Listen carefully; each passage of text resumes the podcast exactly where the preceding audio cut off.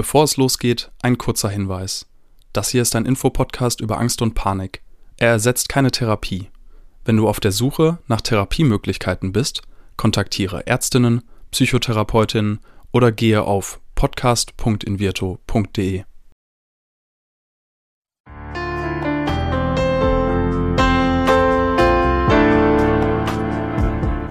Herzlich willkommen bei Keine Panik, dem Angstpodcast von Invirto.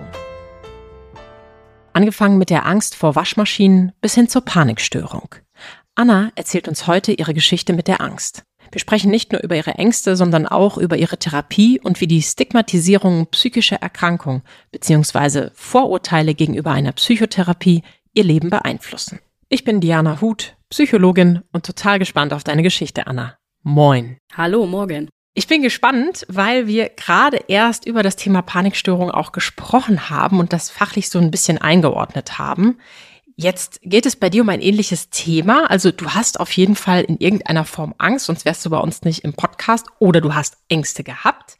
Erklär uns doch mal, wie das bei dir gewesen ist. Ja, also ich muss tatsächlich sagen, ich war eigentlich schon immer so ein ängstlicher Mensch. Das ist mir jetzt allerdings erst im Nachhinein so wirklich bewusst geworden, dass ich auch schon als Kind tatsächlich bei vielen, was ich gemacht habe, relativ ängstlich war. Was war das zum Beispiel? Zum Beispiel im Schwimmbad hatte ich immer Angst vor tiefem Wasser. Hm. Also das war, wo der Springerturm ist, wenn man da reingesprungen ist, da war es halt sehr tief. Und da hatte ich schon immer Angst, drinne zu sein, weil ich dann gedacht habe, unten kommen Haie oder sonst was. Also eigentlich total überzogen. Ja. ja. Haie finde ich jetzt tatsächlich auch, also im freien Gewässer hätte ich das auch. Ich hätte jetzt gedacht, ich habe mal so Geschichten gehört, wie jemand so runtergezogen worden ist und ertrunken ist, so, ne? Ja. Aber da können wir relativ klar sagen, Haie in einem Schwimmbad ist eine irrationale Angst und wir haben ja auch schon sehr oft hier festgestellt, die meisten unserer Ängste sind irrational, wenn sie in Richtung eines Störungsbildes gehen. Sie sind total berechtigt, möchte ich gleichzeitig nochmal sagen, ne? Angst ist ein Gefühl, das da sein darf und das ist total okay. Und gleichzeitig ist das ein schönes Beispiel, um zu zeigen, das ist nun wirklich unrealistisch, dass da ein Hai hochkommt. Okay, das waren die kindlichen Ängste. Wie geht's weiter? Genau, und dann ging das irgendwie weiter. Ich weiß tatsächlich nicht warum, als ich dann ein bisschen älter war, was heißt ein bisschen, da war ich schon Mitte 20, da kam bei mir plötzlich die Angst vor der Waschmaschine. Also ich konnte die Waschmaschine, ich hatte Angst, bei der Waschmaschine zu sein, während sie läuft, weil ich das Geräusch irgendwie von der Waschmaschine weiß ich nicht, das hat mich nervös gemacht und ich konnte nicht, während die Waschmaschine läuft, den Raum betreten. Und da habe ich dann schon so gedacht, irgendwie ist das merkwürdig. Und ich habe dann gedacht, naja, vielleicht liegt es am Stress, weil wir sind gerade umgezogen. Und ich hatte gedacht, okay, ja, aber das hat sich irgendwie immer weiter geführt, also in verschiedenen Situationen auch. Dann ging das weiter mit Feuermeldern im Raum, also hier die, wie heißen die denn? Rauchmelder. Ja, Rauchmelder. Genau. Ich habe immer gedacht, wenn ich das Haus verlasse, oh Gott, das könnte ja brennen und all sowas. Also ja, und dann kam der Punkt, wo ich gemerkt habe, irgendwas stimmt so gar nicht mit mir. Da hatten wir, beziehungsweise meine Katze, die hat Flöhe gehabt.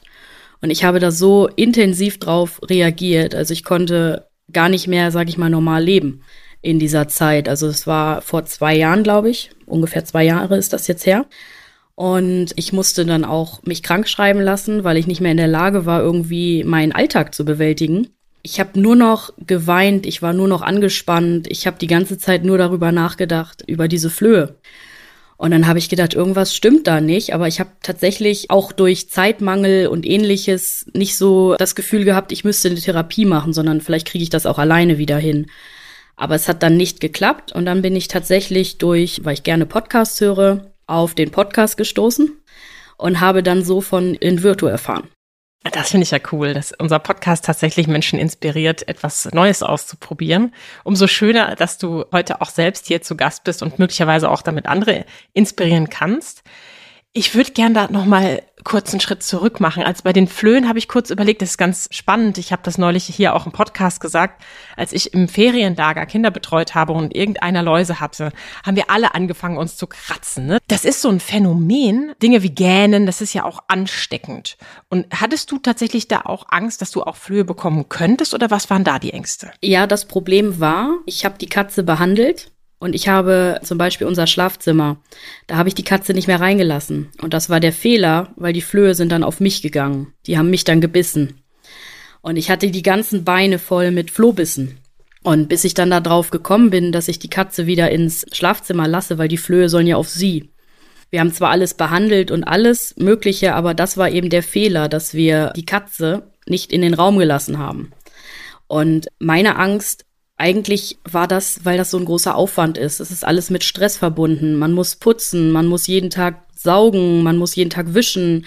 Und das war einfach dieses, ja, und mein Sohn, das war auch so eine Sache, dass ich Angst hatte um meinen Sohn, dass der sich auch oder dass ihnen auch die Flöhe beißen. Ich meine, die sind nicht gefährlich oder so, aber es ist einfach auch ein, ein gutes Gefühl, wenn man weiß, da leben kleine Mitbewohner und überall, die sind überall und man weiß nicht mehr, was man tun soll. Das wiederum finde ich total nachvollziehbar. Was mich jetzt natürlich interessiert, du hast jetzt relativ spezifische Ängste beschrieben. Das hatten wir hier im Podcast noch nicht. Das ist so ein bisschen was Neues. Von dieser Situation auf eine Angststörung zu kommen, finde ich auch schon ganz schön schwierig. Also jein, manchmal so körperliche Symptome die können ja alles Mögliche sein, während wenn du ganz genau weißt, okay, hier können keine Haie im Schwimmbad sein oder die Waschmaschine wird mich nicht fressen oder so. Heißt das, du hast dann erstmal gar nichts gemacht und hast nur durch den Podcast, weil du gesagt hast, ja, ja, okay, Ängste, vielleicht ein Thema für mich. Oder wie ist das, wie muss ich mir das vorstellen? Also ich habe dann zum Beispiel diese Achtsamkeitsübungen, weil ich gedacht habe, vielleicht, wie gesagt, ich muss meinen Stress reduzieren, das ist mir schon bewusst geworden. Und dann habe ich diese Achtsamkeitsübungen so ein bisschen ausprobiert, aber es hat halt nicht geholfen. Also teilweise schon, aber dann sind diese Ängste immer wieder gekommen und wieder in verschiedenen Situationen, auch nicht mit Flöhen oder sonst was, sondern in alltäglichen Situationen, wo ich dann halt so gedacht habe, ich kann das nicht mehr alleine bewältigen, weil ich eigentlich gefühlt jede Woche einen Zusammenbruch hatte.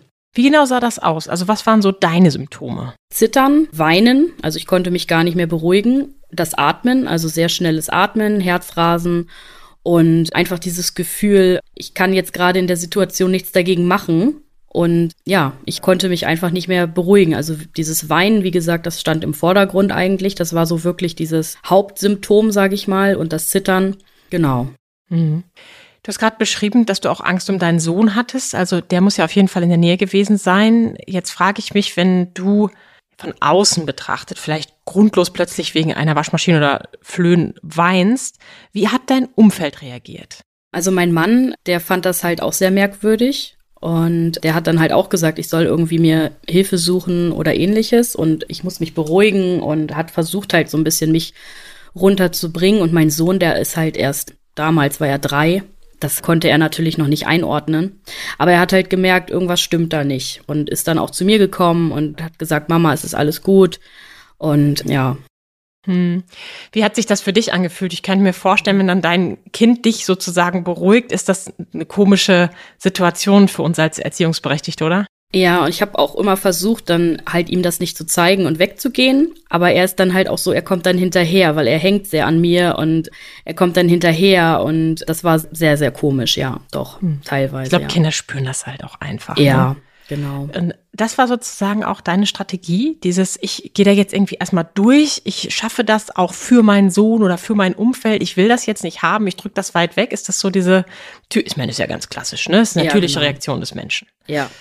Okay. Und der Rest von deinem Umfeld, haben die das auch bemerkt und haben die vielleicht irgendwas dazu gesagt? Nee, er ist gut versteckt. Ja, sehr gut. also meine Familie weiß bis heute nicht, dass ich eine Therapie mache oder gemacht habe. Mein Mann Jetzt weiß schon? das. Ja, nee, glaube ich nicht. okay.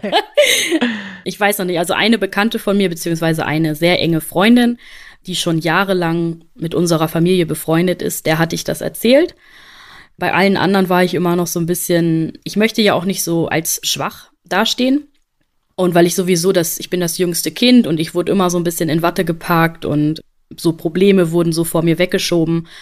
Ja, deswegen möchte ich jetzt nicht auch noch sagen müssen, sage ich mal, ja, ich habe eine Therapie gemacht, weil ich eine Angststörung habe. Ja, fand ich schwierig. Das finde ich so faszinierend, dass in unserer Gesellschaft immer noch dieses Bild herrscht, so du machst eine Therapie, du bist schwach als Psychologin und als Mensch sage ich, nee, es ist doch genau andersrum. Ich glaube, dass jeder Mensch irgendwelche Herausforderungen in seinem Leben hat, wofür es sich lohnen würde, mal extern auch Hilfe zu suchen, die eben nicht subjektiv und in irgendeiner Beziehung zu mir als Person steht. Deswegen, ich finde es stark, ich finde es ganz toll, dass du jetzt hier sitzt. Was ist denn dann der Grund, warum du dich entschieden hast, dich hier hinzusetzen? Weil das ist ja dann im Prinzip auch deine Verletzlichkeit der Öffentlichkeit zu zeigen. Ja, ich habe tatsächlich, als ich angefangen habe mit der Therapie, schon immer so geträumt, dass ich irgendwann auch bei dem Podcast mitmache. Ja, und ich habe gedacht, vielleicht gibt es Menschen, die das interessiert, was ich für eine Geschichte habe. Und ja, vielleicht hilft mir das auch dann meiner Familie das zu erzählen, weil vielleicht hören sie sich den Podcast dann einfach an und hören sich das dann nicht von mir an, sondern vom Podcast. Und vielleicht ist das so ein bisschen dann der einfachere Weg. Ja, ist auch nicht unüblich. Ich kenne das durchaus, dass Menschen erstmal den Weg eines Briefes zum Beispiel wählen, weil der so einseitig ist. Ne? Natürlich kann da geantwortet werden.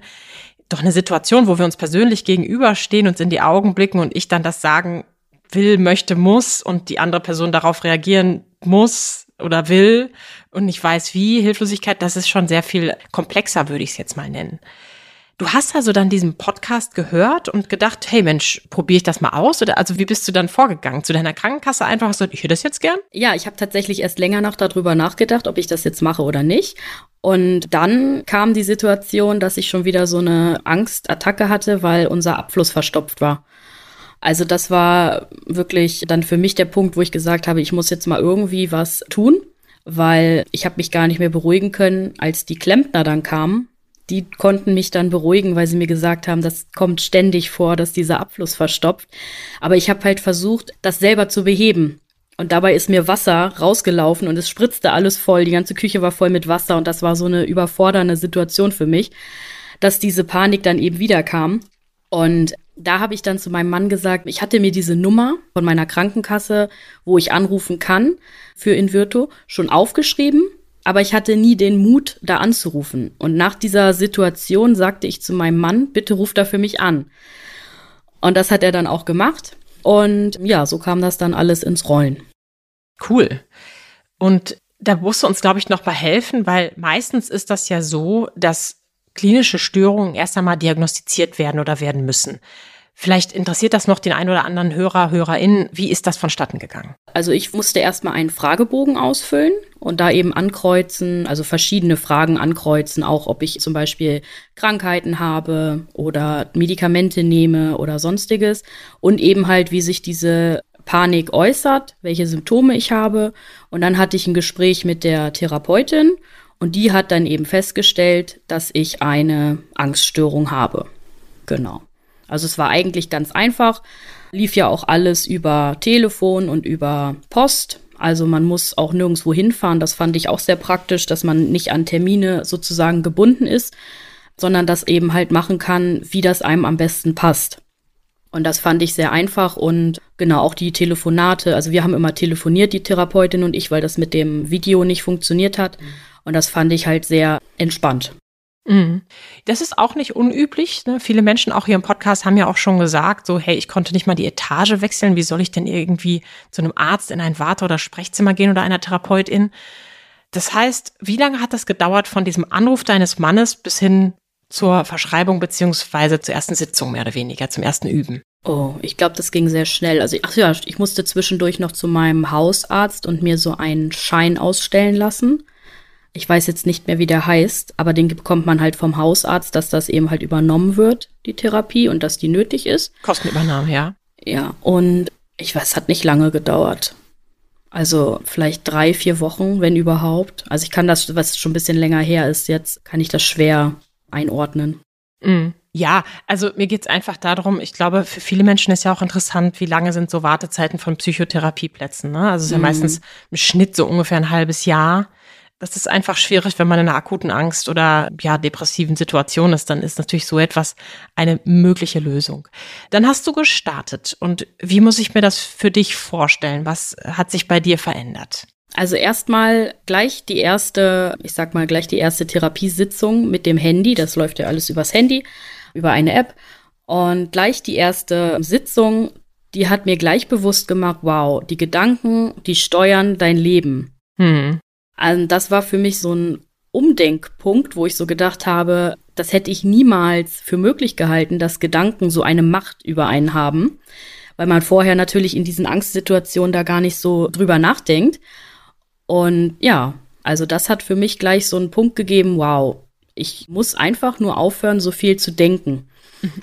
Und, einfach nur. Äh, ja, genau. Ja, und je mehr ich halt gemacht habe mit der App, umso besser wurde das dann. Also die Strategien da drinne, Die haben mir sehr geholfen und ich hatte, seitdem ich angefangen habe mit der Therapie, keine Panikattacke mehr. Cool. Oder Angstattacke.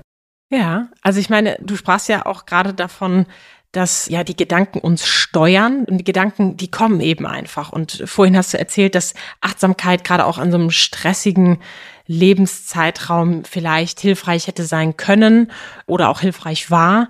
Und Achtsamkeit ist ja auch so ein Riesenwort. Was kann das eigentlich bedeuten?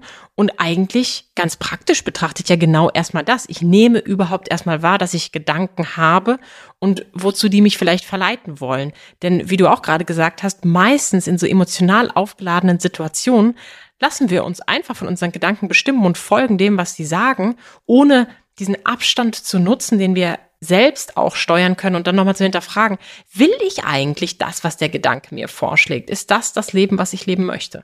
Und ja, toll, dass das für dich so eine erste Klasse Erkenntnis gewesen ist. Du sagst, du hast keine Panikattacke jetzt mehr gehabt. Wie muss ich mir jetzt dein Leben vorstellen? Läuft die Maschine direkt neben dir und die Katze darf auch mal wieder aus dem Schlafzimmer raus? Also tatsächlich gibt es bei mir ja noch mehr Baustellen. Also ich habe ja nicht nur Angst vor der Waschmaschine und vor Flöhen. Ich habe auch Angst zum Beispiel, nachdem mein Sohn eine Magen-Darm-Grippe mit nach Hause gebracht hatte.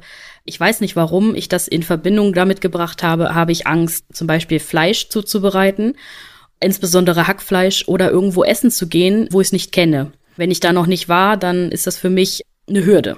Und durch diese Therapie habe ich auch gelernt, man muss sich diesen Situationen stellen und darf die nicht vermeiden. Und das mache ich. Also klar, eine Angstattacke, Panikattacke kam nicht mehr vor, aber meine Gedanken, die haben ja nicht gestoppt. Also es war trotzdem bei mir noch in meinem Kopf drinne und ich musste wirklich sehr stark daran arbeiten, mich diesen Situationen zu stellen. Mittlerweile komme ich damit ganz gut zurecht. Also ich kann, wenn die Waschmaschine läuft, den Keller betreten, zum Beispiel. Und ich habe auch schon tatsächlich oft mich überwunden, sage ich mal, wieder ein normales Leben zu führen, dass ich eben halt essen gehe, wo ich möchte sozusagen. Und auch wieder mit dem Fleisch klappt es wieder besser. Also es ist tatsächlich, mein Leben ist wieder einfacher. Genau. Weil vorher war es die ganze Zeit davon bestimmt, oh, ich kann das nicht machen, ich kann dies nicht machen. Und wenn die Waschmaschine läuft, dann muss ich jetzt erstmal nicht den Keller mehr betreten für drei Stunden. Es ist einfach einfacher. Genau, einfacher und leichter. Und ja. Auch wieder ein bisschen selbstbestimmter, so klingt's für mich, ne? Dass du Dinge tun kannst und die Angst sozusagen im Gepäck hast, aber sie bestimmt dich eben nicht mehr. Genau. Ich finde es auch schön, dass du überhaupt dann wieder in den Keller gehst, weil du, das ist ja jetzt auch nichts, was sein muss. Ne? Also ja muss ja in Keller, da könnte ich auch schön vermeiden. Aber genau das ist ja das, da haben wir neulich auch drüber gesprochen, dass so ein bisschen Konfrontation, auch mal ein bisschen schärfer reinzugehen, das kann auch total hilfreich sein, um die nächsten Schritte zu machen. Das heißt, wie muss ich mir das vorstellen? Ist dein Tagesablauf jetzt bestimmt von Übungen, von eigenen ja, Reizkonfrontationen oder Expositionen der Angst oder sagst du, es geht eigentlich gerade ganz gut und ich nehme es dann wieder mal mehr in mein Leben rein, wenn ich das Gefühl habe, ich brauche es wieder mehr? Also momentan momentan muss ich sagen, ist es noch eine Übung. Ja, also jeder Tag, wo eben halt diese Situationen sind, ist es noch eine Übung, aber ich merke tatsächlich, dass es nicht mehr so ist wie vorher, dass es mein Leben bestimmt. Also ich denke kurz darüber nach, oh, es könnte, und dann denke ich, nein, stopp, und mache ich einfach. Und dann ist auch okay.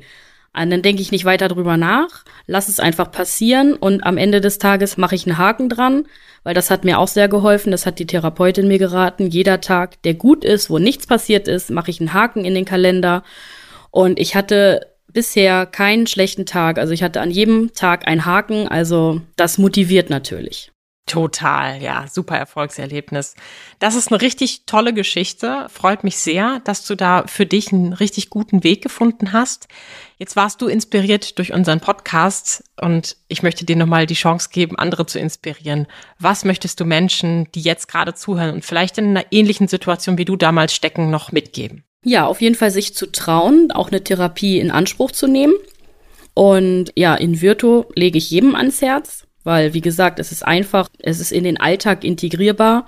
Ich denke, für manche Menschen besser als eine Psychotherapie, wo man Termine bei Therapeuten hat und man fühlt sich auch gut umsorgt. Und ja, einfach versuchen, wirklich der Angst ins Gesicht zu sehen, weil das tatsächlich am besten hilft. Anna hat der Angst ins Gesicht gesehen und ihre Story, ihre Geschichte der Angst mit uns hier geteilt.